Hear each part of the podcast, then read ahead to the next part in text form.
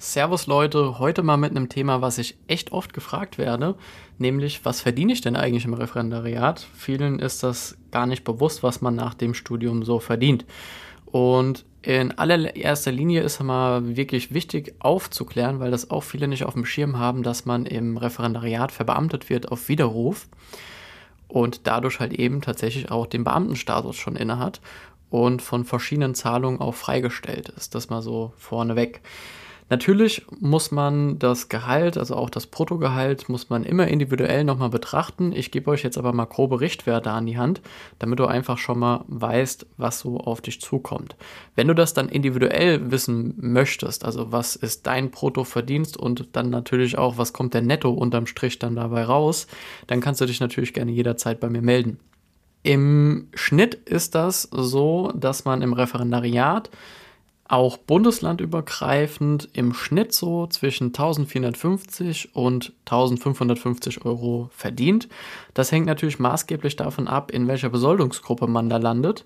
In der Regel landen Beamte auf Widerruf mit dem Beruf Lehramt in der Besoldungsgruppe A13 oder A12.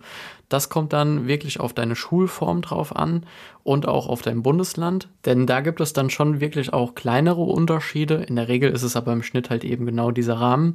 Kommt halt wirklich drauf an, welche Schulform du hast und in welchem Bundesland du auch dein Referendariat absolvierst landest du halt als Grundschullehrer oder Lehrerin öfter mal in der A12. Es gibt aber auch auf jeden Fall Bundesländer, die auch das Grundschullehramt in der A13 einstufen, genauso auch wie die anderen Schulformen, meistens sogar dann auch in der A13 landen.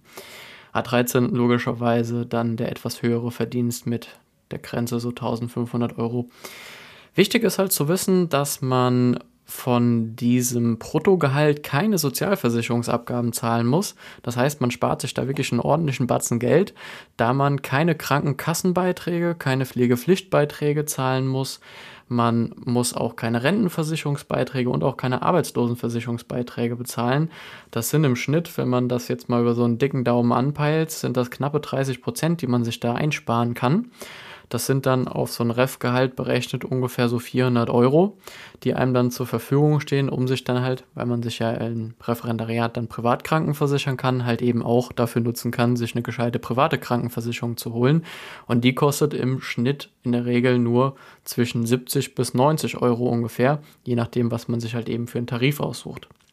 Das bedeutet, da bleibt schon mal wesentlich mehr vom Brutto netto übrig, als wenn man angestellt ist. Also das ist schon mal eine sehr, sehr coole Sache. Das zieht sich natürlich auch nach dem Referendariat bei der möglichen Verbeamtung auf Probe durch und auch da bleibt logischerweise mehr vom Brutto übrig. Ansonsten ist lediglich noch die Einkommensteuer fällig. Dann gibt es natürlich noch die Kirchensteuer. Also falls du in der Kirche sein solltest, muss man die natürlich auch noch berechnen. Und um das individuell halt eben zu berechnen, muss man dann schon einfach mal ins Gespräch gehen und auch mal die Karten auf den Tisch legen, weil auch da kommt es logischerweise drauf an, welche Steuerklasse hast du denn, um dann auch mal im Einzelfall auszurechnen, okay, wie viel bleibt denn jetzt wirklich unterm Strich von deinem Brutto dann halt eben auch netto in deiner Tasche übrig. Ansonsten gibt es noch andere Sachen zu berücksichtigen, nämlich dass es noch verschiedene ja, Zulagen gibt. Also beispielsweise eine Amtszulage. Also auch da müsste man dann prüfen, ob man die beispielsweise bekommt.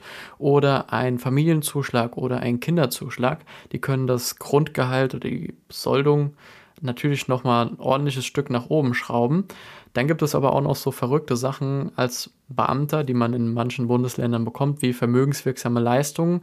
Auch die kann man beispielsweise nutzen und auch sinnvoll anlegen. Das sind alles so Zusatzleistungen, die man halt eben bekommt.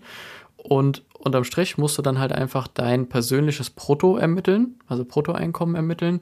Und dann kann man mit den ganzen Abzügen dann auch wirklich individuell schauen, okay, was bleibt dann wirklich dann netto übrig wenn du das mal machen möchtest und da wirklich auch mal wissen möchtest, okay, wie kann ich denn im Referendariat planen, also auch mit einer eigenen Wohnung, kriege ich das hin mit der Miete, kann ich die, ja, kann ich die zahlen, welche Wohnung kann ich mir aussuchen? Das ist ja auch wirklich wichtig, einfach zu wissen, okay, wie kann ich finanziell da mein Referendariat bestreiten und nicht nur, was passiert in der Schule, sondern auch, wie kann ich mein sonstiges Leben halt eben dann auch bezahlen. Und das Schöne ist natürlich, und da ist dann auch Licht am Ende des Tunnels, dass das Gehalt oder die Besoldung nach dem Referendariat natürlich einen ordentlichen Sprung nach oben macht. Also da gibt es dann aber je nach Bundesland auch schon mal den ein oder anderen Unterschied. Da sollte man auf jeden Fall in die Besoldungstabellen gucken. Falls du jetzt nicht weißt, was eine Besoldungstabelle ist oder ja, generell da mal eine Info zu haben möchtest, kannst du die natürlich jederzeit auch bei mir anfordern. Wichtig ist, wenn man sich da selber auf die Recherche Suche macht im Internet, dass man dann auch aktuelle Besoldungstabellen sich raussucht und nicht welche von 2018 oder so, damit man auch wirklich die aktuellen Zahlen hat. Dann kann man auch easy sehen, was man denn danach verdient und das ist ordentlich. Also man verdient in der A12 im Schnitt so um die 4000 Euro und in der A13 im Schnitt ungefähr 4500 Euro. Aber wie gesagt, Bundesland abhängig ist das schon mal der ein oder andere Unterschied, auch 1, 200 Euro Unterschied, die das dann macht. Ja, in Summe macht es auch da Sinn, logischerweise nochmal zu gucken, okay, was bleibt da denn unterm Strich übrig? Wenn du das halt eben auch mal testen möchtest, einfach, wie gesagt, Bescheid geben und dann können wir mal gucken, was da für dich von deinem Gehalt halt einfach übrig bleibt.